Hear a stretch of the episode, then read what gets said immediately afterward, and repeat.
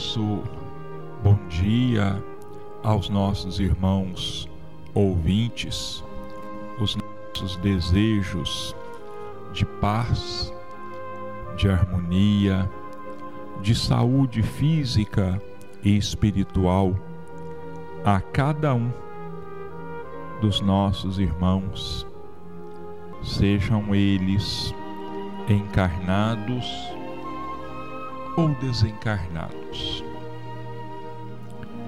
Meus irmãos, hoje a nossa leitura vai ser feita aberta aleatoriamente, porque hoje eu não vou seguir o nosso evangelho, porque hoje eu vou fazer uma leitura e vou fazer comentários sobre um dos grandes acontecimentos, uma das grandes datas da doutrina espírita.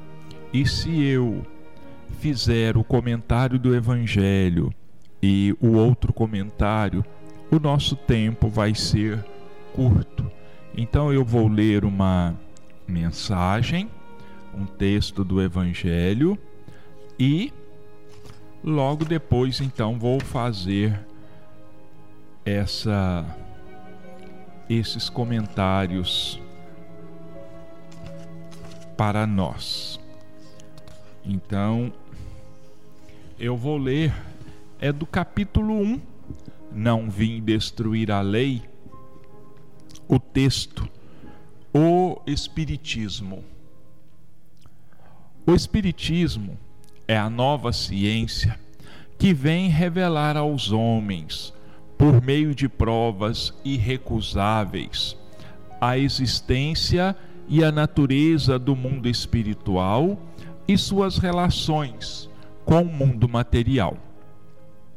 Ele nos mostra esse mundo não mais como sobrenatural, mas pelo contrário, como uma das forças vivas e incessantemente atuantes na natureza, como a fonte de uma infinidade de fenômenos até então incompreendidos e por essa razão rejeitados para o domínio do fantástico e do maravilhoso. É a essas relações que o Cristo se refere em muitas circunstâncias. E é por isso que muitas coisas que ele disse ficaram ininteligíveis ou foram falsamente interpretadas. O Espiritismo é a chave que nos ajuda a tudo explicar com facilidade. A lei do Antigo Testamento está personificada em Moisés, a do Novo Testamento em Cristo.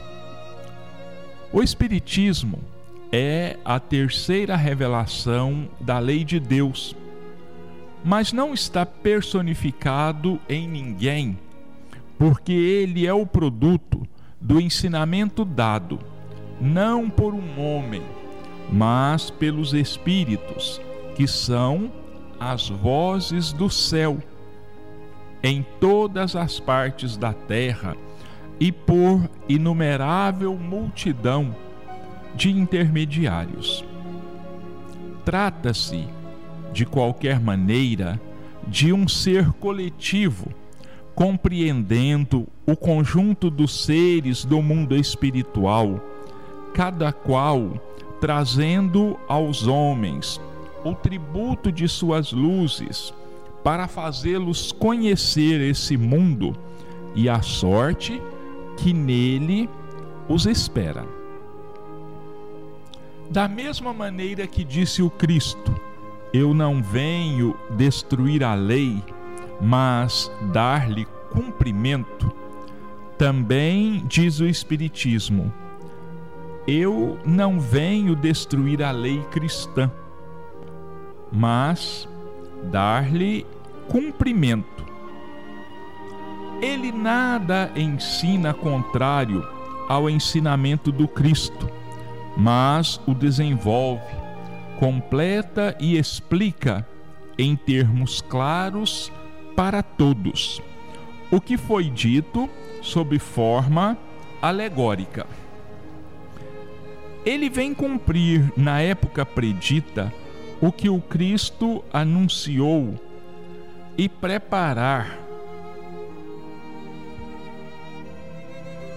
o cumprimento das coisas futuras.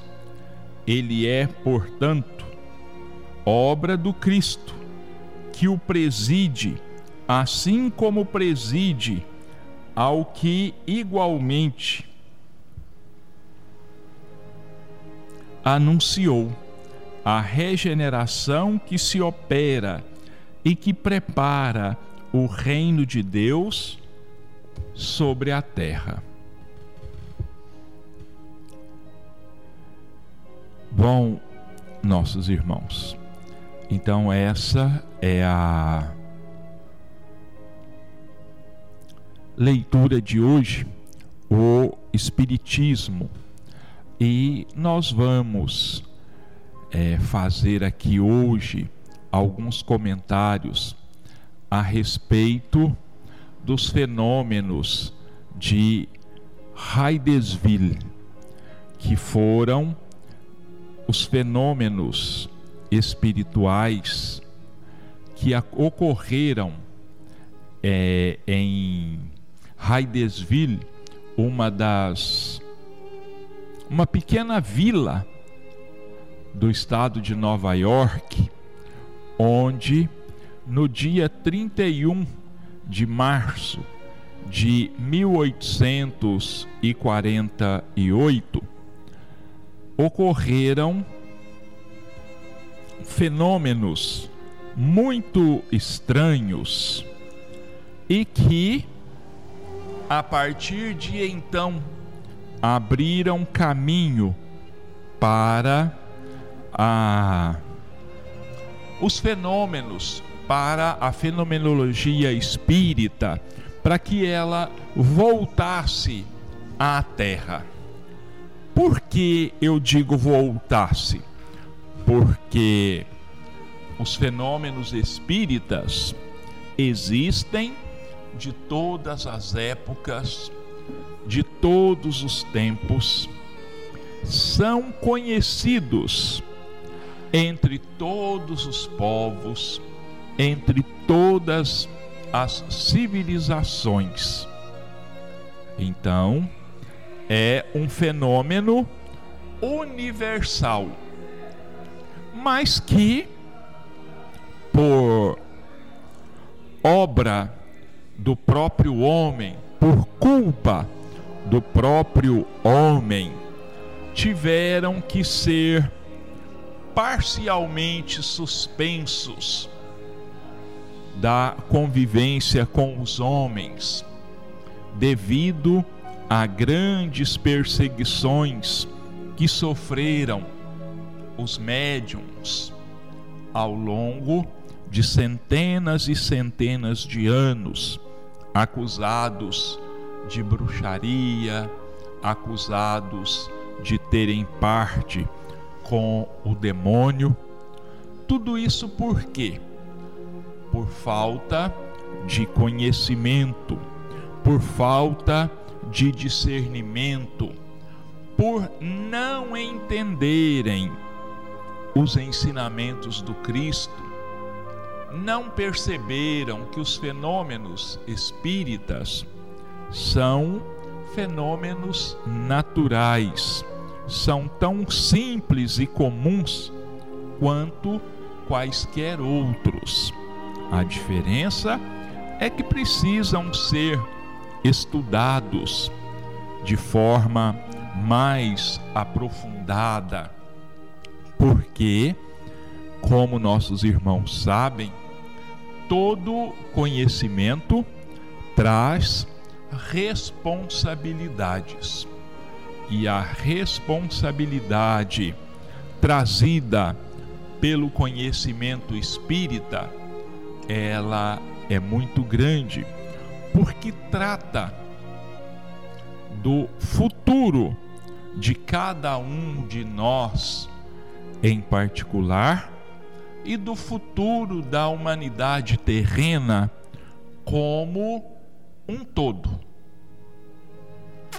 Então, depois que cessaram as perseguições religiosas, depois que a ciência ganhou destaque, que ela se separou da religião, quando ela é, deixou de ser vista como alguma coisa irreligiosa, como uma afronta a tudo que estava escrito na Bíblia, então chegou o momento de os espíritos novamente se apresentarem aos homens de maneira totalmente aberta, de maneira a que todos os que quisessem pudessem ter acesso a esse novo conhecimento que acabaram por dar origem à doutrina espírita, codificada por Allan Kardec, que coincidentemente ou não desencarnou exatamente 21 anos depois dos fenômenos de Heidesville, no dia 31 de março de 1869, depois de 15 anos de um trabalho intenso, depois de 15 anos de um trabalho hercúleo, pesquisando, aprendendo, para nos deixar a sublimidade que é a codificação espírita. Não é à toa que Allan Kardec é a reencarnação de um dos mais lúcidos dos apóstolos do Cristo. E não sou eu quem afirma isso. É a espiritualidade através de mensagens diz dizem que Allan Kardec foi um dos apóstolos do Cristo. Eles não deixam claro qual deles, mas afirmam categoricamente: Allan Kardec é a reencarnação de um dos mais lúcidos, quer dizer, dos mais esclarecidos, dos mais espiritualizados apóstolos do Cristo. Bom, mas então vamos a, aos fenômenos de Heidesville. A família Fox era uma família de protestantes metodistas.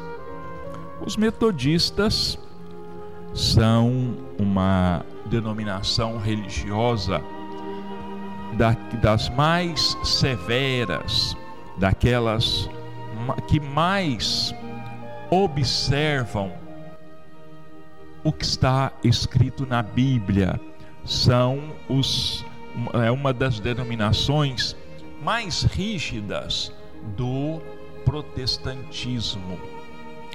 E essa família era composta de o pai, a mãe, três filhas e um filho. Então eram quatro. Eram quatro filhos. Ou cinco, me parece que são cinco mesmo. E esse, essa família, eles se mudaram para no fim do ano de 1847, novembro ou dezembro, por aí, eles se mudaram para um pequeno povoado do estado de Nova York chamado Hydesville. Era um, um povoado rural, era uma vila rural. As casas eram todas de madeira e ali a família passou a viver a partir dos últimos meses do ano de 1847. Quando chegou os últimos dias do mês de março de 1848, naquela casa começaram a acontecer alguns fenômenos muito estranhos, alguns fenômenos que preocuparam muito aquela família pelo inusitado do acontecido, pela estranheza do que estava acontecendo, pela impossibilidade de se descobrir e de se explicar o que estava acontecendo. Nessa época, moravam nessa casa, nessa cabana, o pai, a mãe e duas das filhas, Margaret e Kate, que eram um, jovens, uma de 14 outra de 11 anos, mais ou menos. Mas em que consistiam esses fenômenos assim tão estranhos que trouxeram tanta preocupação? É que repentinamente naquela casa começaram a ocorrer um grande número de ruídos, de batidas nas paredes, de batidas nos móveis, arrastamento de móveis, uma barulheira infernal, vamos dizer assim. E aquilo já estava acabando com a paciência daquelas pessoas, porque eles não conseguiam descobrir o que estava acontecendo. Teve uma semana em que os barulhos foram particularmente mais fortes, tão mais perturbadores, que dizem os historiadores daqueles fatos que a senhora Fox, a mãe, em uma semana ela embranqueou os cabelos da cabeça, eles ficaram branquinhos, né? de tanto que aquilo mexeu com o psicológico daquelas pessoas. Bom, no dia 31 de março de 1848, as coisas se tornaram particularmente mais expressivas, muito mais. E chegou ao ponto de aquelas pessoas saírem de casa, rodearem a cabana e procurarem alguma algum indício de que poderia ser algum vizinho brincalhão que estava querendo perturbá-los. E a menina mais nova, a Kate, ela disse assim: Ah, mãe, amanhã é primeiro de abril. Tem gente querendo brincar conosco, tem gente querendo nos assustar. Saíram lá de fora novamente, olharam, fizeram buscas e absolutamente nada. Nem animal, nem seres humanos estavam ali por perto que pudessem dar um indício qualquer de que estivessem estivessem envolvidos com o que estava acontecendo. Como eu disse, eles eram metodistas e costumavam é, atribuir ao demônio tudo aquilo de insólito que pudesse acontecer. E foi justamente aquela menina mais jovem, de 11 anos, ela disse assim: Senhor Pé Rachado, né? porque é um dos nomes pelos quais se chama até hoje o demônio, que nós espíritas sabemos que não existe, o que se chama de demônios são os espíritos imperfeitos, né? São os espíritos ainda em início de caminhada e sem nenhuma moralidade, né? sem nenhum compromisso com o bem, com a verdade e com a justiça. Então, aquela menina, ela, a Kate, ela disse assim: Senhor pé rapado, quer dizer, demônio, faça o que eu faço. E ela deu então, bateu palmas quatro vezes. Um, dois, três, quatro. Imediatamente, nas paredes da casa ressoaram quatro batidas. Aí a menina disse: outra vez, faz, conte comigo. E bateu palmas sete vezes. Aí, novamente na parede, bateram-se sete pancadas. E a senhora Fox então tomou a direção da comunicação, daquela troca de informações de uma forma um tanto quanto primitiva, né? Mas foi o começo de tudo. Então ela começou a fazer perguntas para aquele ser que se manifestava. Né? Então ela perguntou a idade das filhas e aquela entidade, aquele comunicante, então bateu 14 vezes e depois bateu 11 vezes. E ela foi fazendo outras perguntas. E perguntou: só tinha duas filhas na casa. Quantos filhos eu tenho? Aí o espírito bateu seis vezes. Parece seis vezes. Aí a senhora Fox disse assim: errou, errou. Eu só tenho cinco filhos. Mas logo depois, ela conversando com o marido, se lembraram que há muitos e muitos anos tinham perdido um bebê com apenas dois meses de vida e que tinha saído da memória daquela família.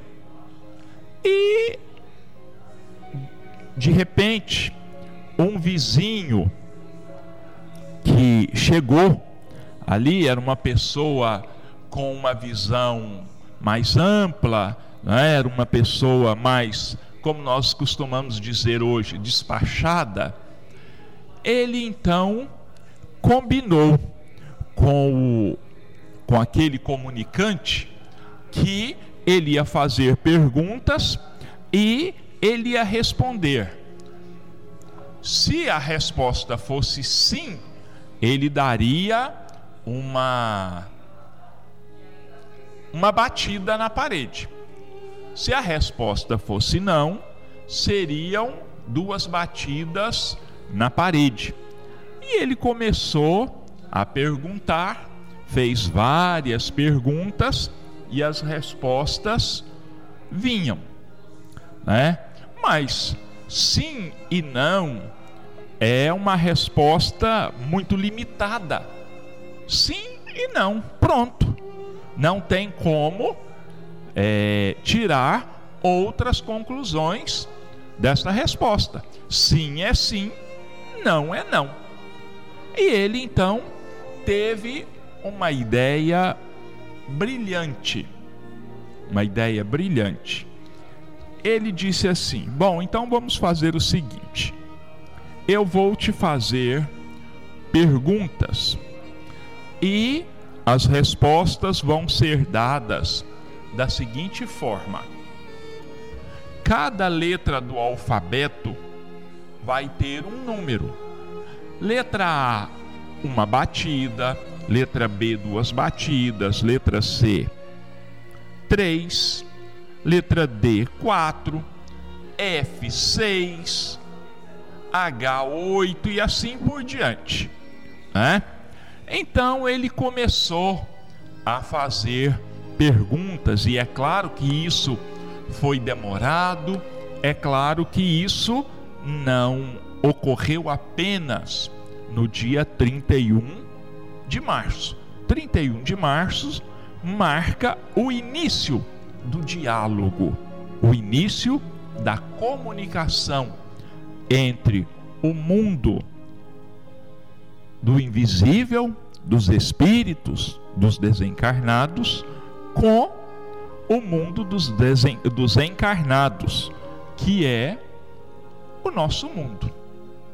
Bom, resumindo um pouco a história, através das batidas, demorada até que fossem decifradas as letras, as batidas,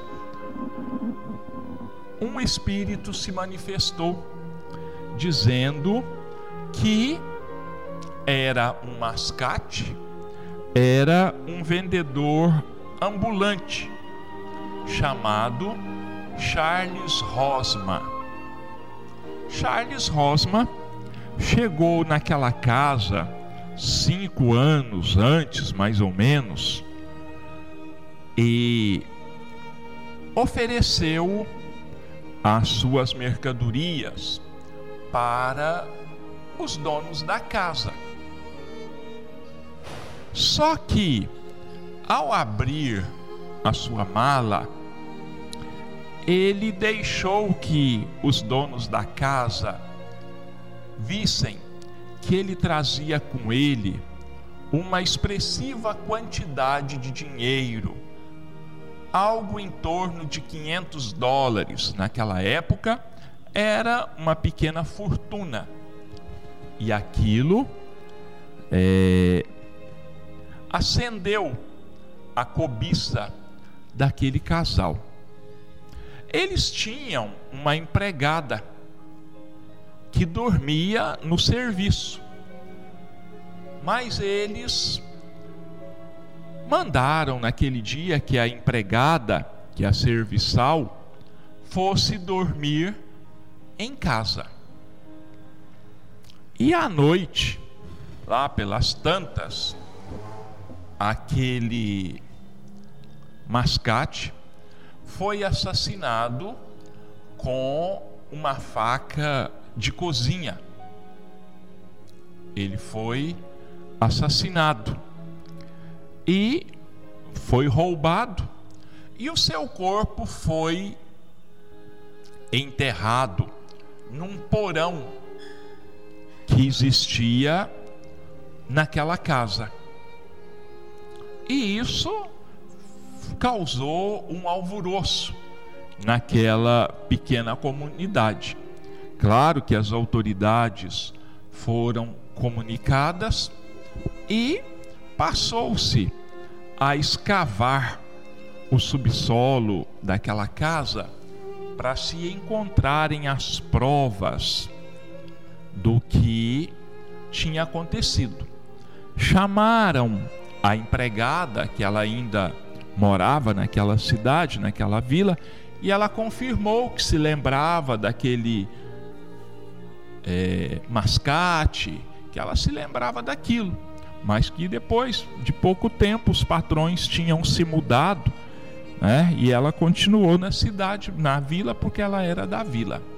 Então, um grupo de homens desceu até aquele porão e foram furar um buraco para ver se achavam o cadáver. Ele disse que tinha sido enterrado no porão. E eles começaram a cavar, encontraram restos de uma mala de papelão, porque a mala do mascate era de papelão, encontraram restos de cabelo, mas o corpo mesmo não foi encontrado. O corpo não foi encontrado naquele lugar. Chegou-se até a, a, a, encontrar um lençol freático, um lençol d'água, mas o corpo mesmo não foi encontrado. E o que aconteceu é que aqueles barulhos né, continuaram, as meninas foram mandadas para a casa de uma irmã que morava num outro lugar, as batidas lá começaram também. E as meninas então começaram a ser investigadas pelas autoridades do estado de Nova York. E elas passaram por uma série de vexames físicos, morais, porque eram acusadas de mistificação. E um dia as autoridades resolveram dizer assim: bom, hoje nós vamos fazer uma investigação completa na frente de todo mundo que queira ver. E alugaram um salão que existia lá em Hadesville ou nas proximidades e levaram para lá as irmãs Fox e armaram lá um tablado, uma espécie de teatro e trouxeram as irmãs Fox. Elas foram amarradas de todas as formas, as roupas foram costuradas para que elas não tivessem condições de fazer o menor movimento. E durante várias horas elas passaram por esse vexame, por essa investigação e o redator do principal jornal da cidade lá, ele já tinha de antemão escrito o principal artigo do jornal que ia sair no, na próxima data, ele já tinha escrito um artigo muito extenso, onde ele já dizia que toda a farsa tinha sido descoberta, que as irmãs Fox eram mistificadoras, que elas brincavam com a credulidade do povo e que o povo acreditava. Elas, numa determinada situação, foram quase linchadas pelos moradores daquela vila. Elas só não foram linchadas porque tinha um senhor lá muito respeitado por todo mundo que colocou a sua vida em risco, dizendo: não, antes de fazer alguma coisa com as meninas Fox, vocês vão ter que passar por cima do meu cadáver, vocês vão ter que me matar. Do contrário, nada vai acontecer a elas. E esse jornalista então preparou toda essa essa matéria, né? Dizendo que tudo tinha sido esclarecido, que não passava de mistificação, de uma brincadeira de mau gosto. Só que a comissão de homens notáveis que foi escolhida para investigar aqueles fenômenos naquele dia, fizeram, lavraram uma ata da pesquisa do acontecimento.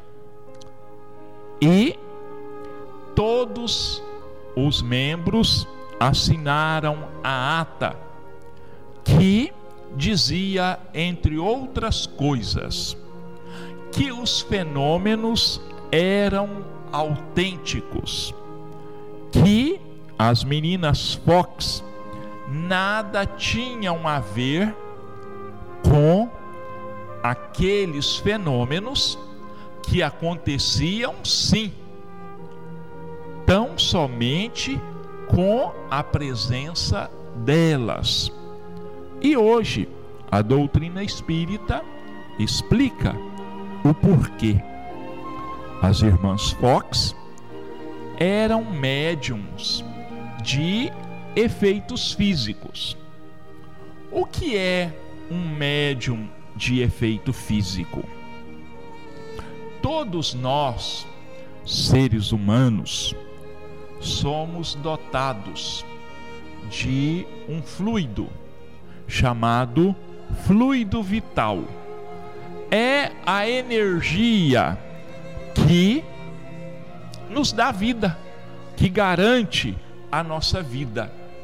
Nós, quando nascemos, temos uma programação de vida e esse fluido vital ele garante durante quem vai viver 70 anos, por exemplo, essa energia, ela é claro, ela é reposta todos os dias através da nossa alimentação, através da nossa respiração, através da água através da luz solar. Tudo nos fornece essa energia, renova essa energia em nós. Eu estou aqui, gente, fazendo um apanhado, é uma coisa superficial. Quem quiser conhecer a história das irmãs Fox, procure um livro que se chama é, História do Espiritualismo ou do Espiritismo. O autor é um médico inglês muito conhecido, chamado Arthur Conan Doyle. É o mesmo que escreveu a série de livros, é o criador do famoso detetive inglês que vão me.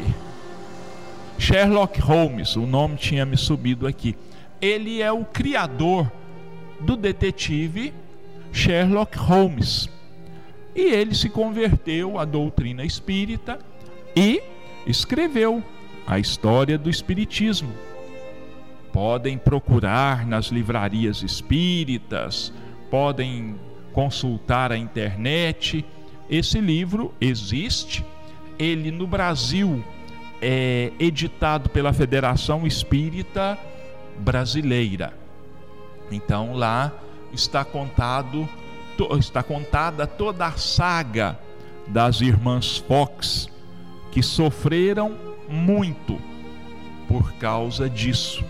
E é, aconteceu quando elas tinham mais idade, aconteceu o seguinte: um fato que até hoje os inimigos da doutrina o exploram como se fosse é, realmente é, verdadeiro. Uma das irmãs Fox, que eu não me lembro qual é o nome delas, ela se tornou alcoólatra. Ela se envolveu com a bebida. E numa dessas crises, uma pessoa, um jornalista, ofereceu a ela uma determinada quantia em dinheiro para que ela desmentisse todos aqueles fenômenos que tinham acontecido na sua mocidade, na sua juventude. E ela, né, diante daquele dinheiro, precisando de dinheiro, porque tinha se tornado alcoólatra, estava quase na miséria, ela aceitou o dinheiro e deu uma entrevista dizendo que tudo não passava de invenção delas mesmas. Inclusive, tem um, um documentário falando das farsas do Espiritismo, né? Um documentário muito tendencioso. Eu não me lembro mais o, o, o, o título, mas ele fala disso, diz que o Espiritismo é uma mentira, é uma invenção.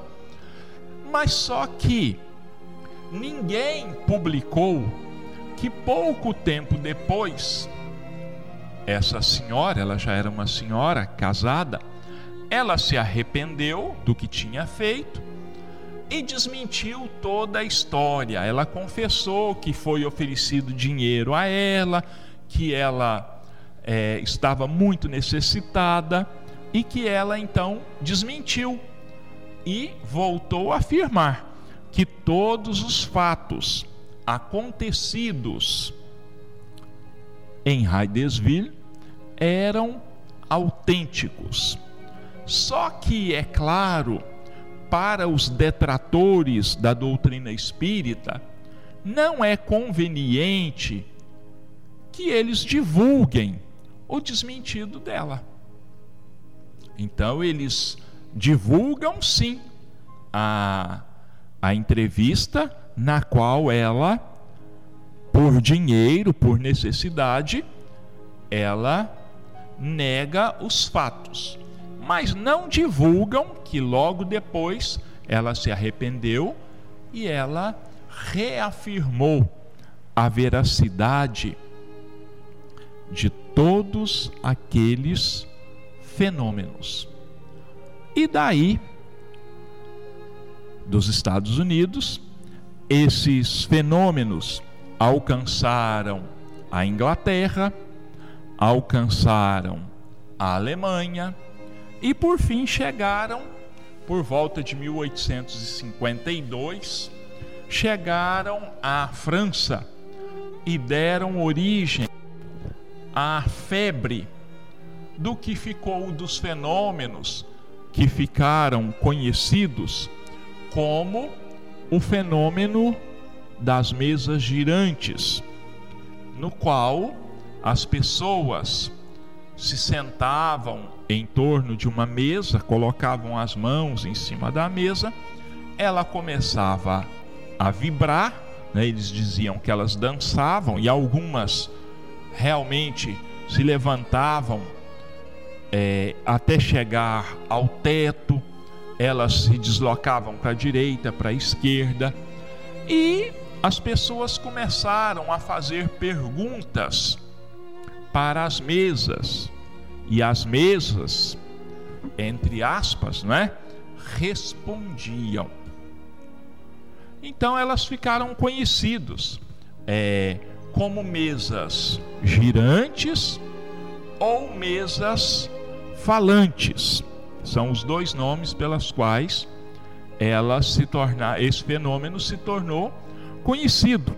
E quem quiser conhecer também a história do fenômeno das mesas girantes, existe um livro de um antigo presidente da Federação Espírita Brasileira, Zeus Vantuil, que ele escreveu um livro, As Mesas Girantes e o Espiritismo. Ele foi à França investigar, isso na década de 40, me parece. Ele foi à França investigar, lá ele colheu material, escreveu também em parceria com Francisco Thyssen, também da Federação, escreveram uma obra em três volumes, a biografia de Allan Kardec. É uma das mais completas que existem até hoje, das mais completas biografias de Allan Kardec. Então, quem quiser conhecer esses fenômenos mais a fundo, tem o livro A História do Espiritismo ou do Espiritualismo. Eu agora não estou é, certo de qual é o, o, o, título, mas é do Arthur Conan Doyle, como eu disse, né? Então faz parte da sua obra, da sua bibliografia e do Zeus Van Tuyl, o, as mesmas girantes e o Espiritismo. Bom, voltando a Heidesville, né? Os, as autoridades escavaram e não acharam nada. Chegaram até onde começou a brotar uma água, mas não acharam o corpo do Charles Rosna. Em 1904 ou 1906, 60 anos depois, 50 e tantos, 60 anos depois, algumas crianças costumavam brincar num, numa tapera que existia em Hydesville.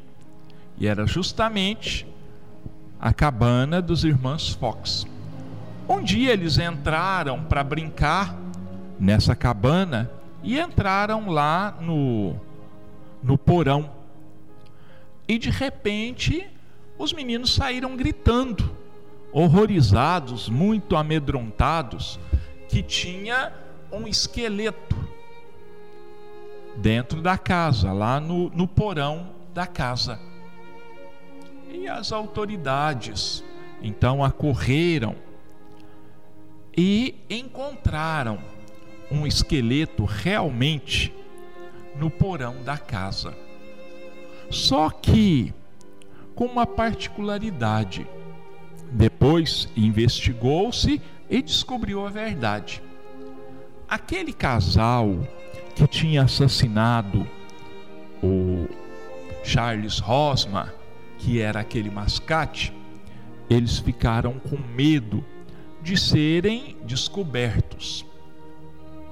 Eles voltaram ao porão, escavaram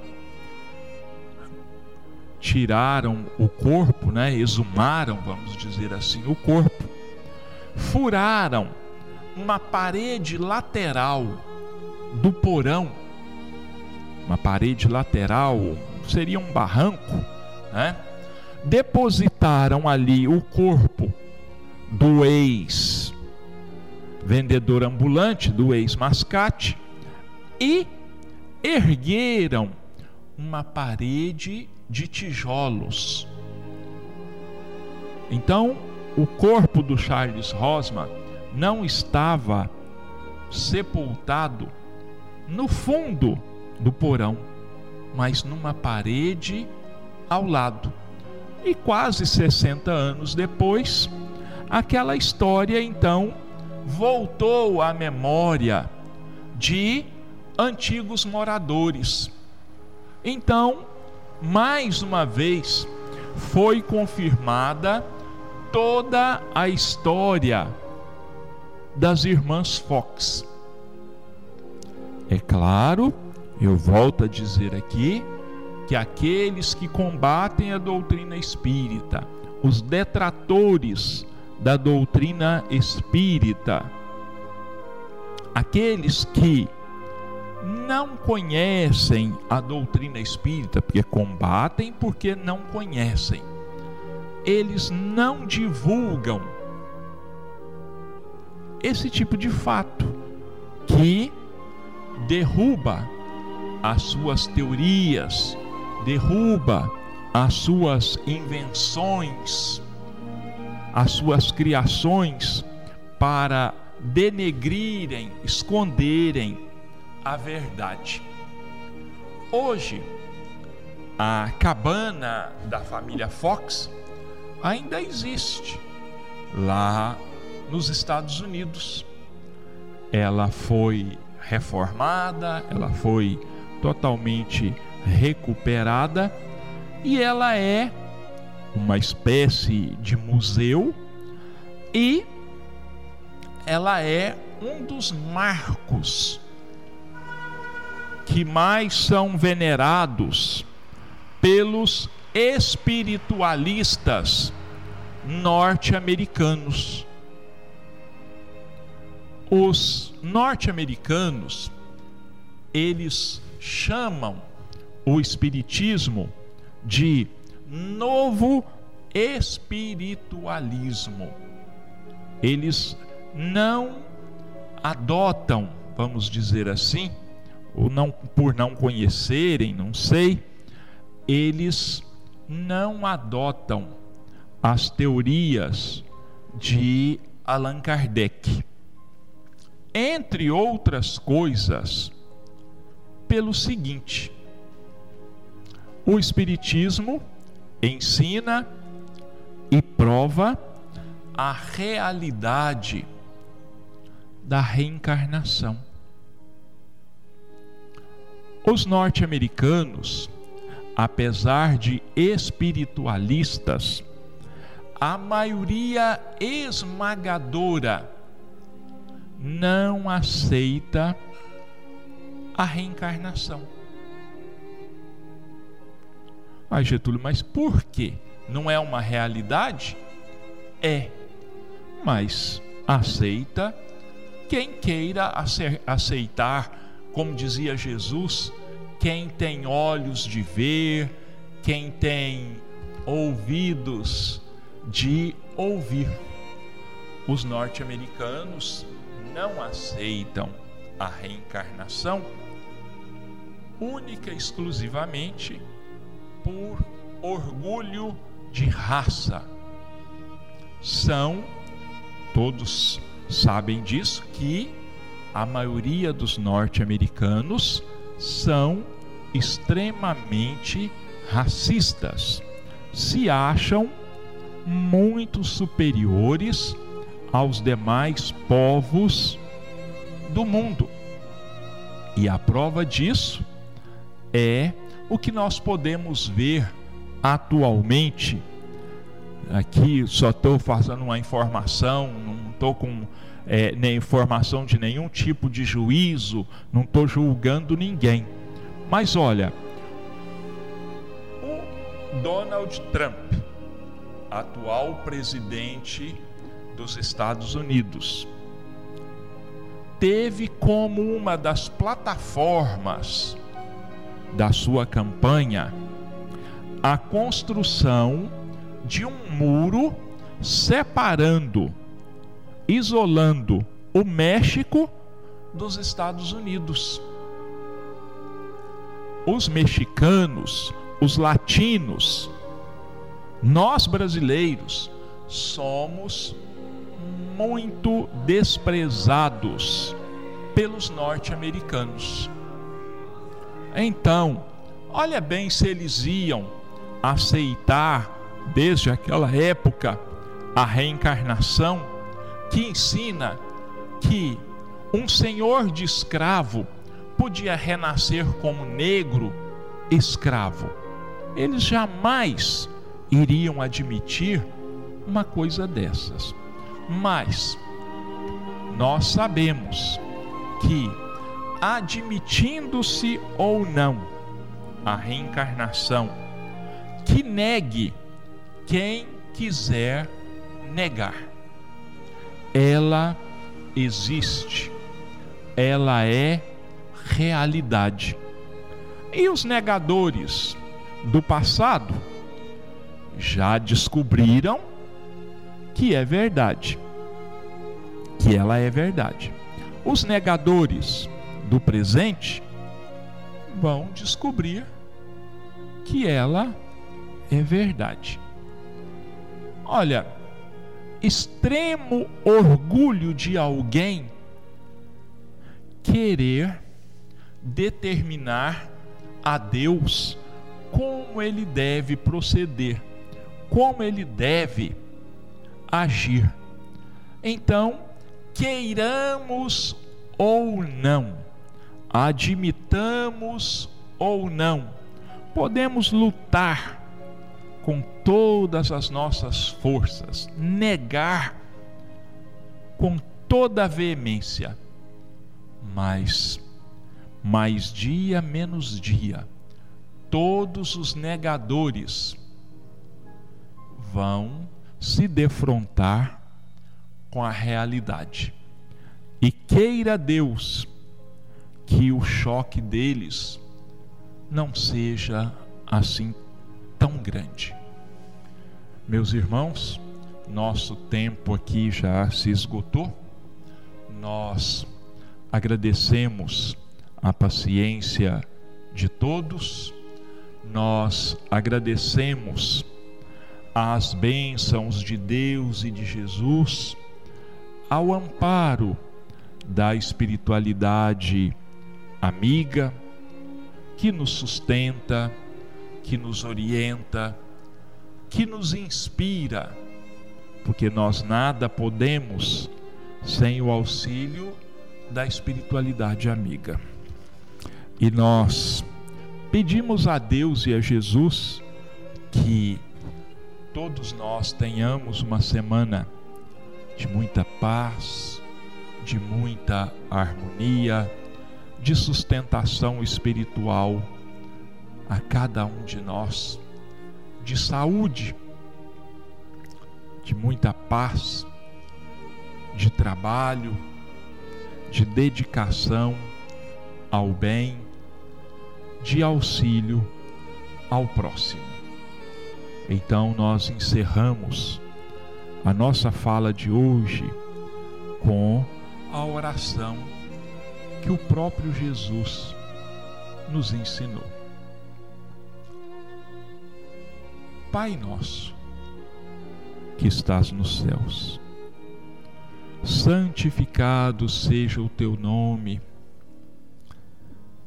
venha a nós o teu reino, seja feita a tua vontade, assim na terra como nos céus.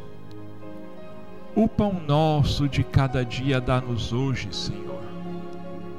Perdoa-nos as nossas ofensas, assim como nós perdoamos a todos aqueles que nos tenham ofendido. E não nos deixa entregues às tentações, mas livra-nos de todo mal.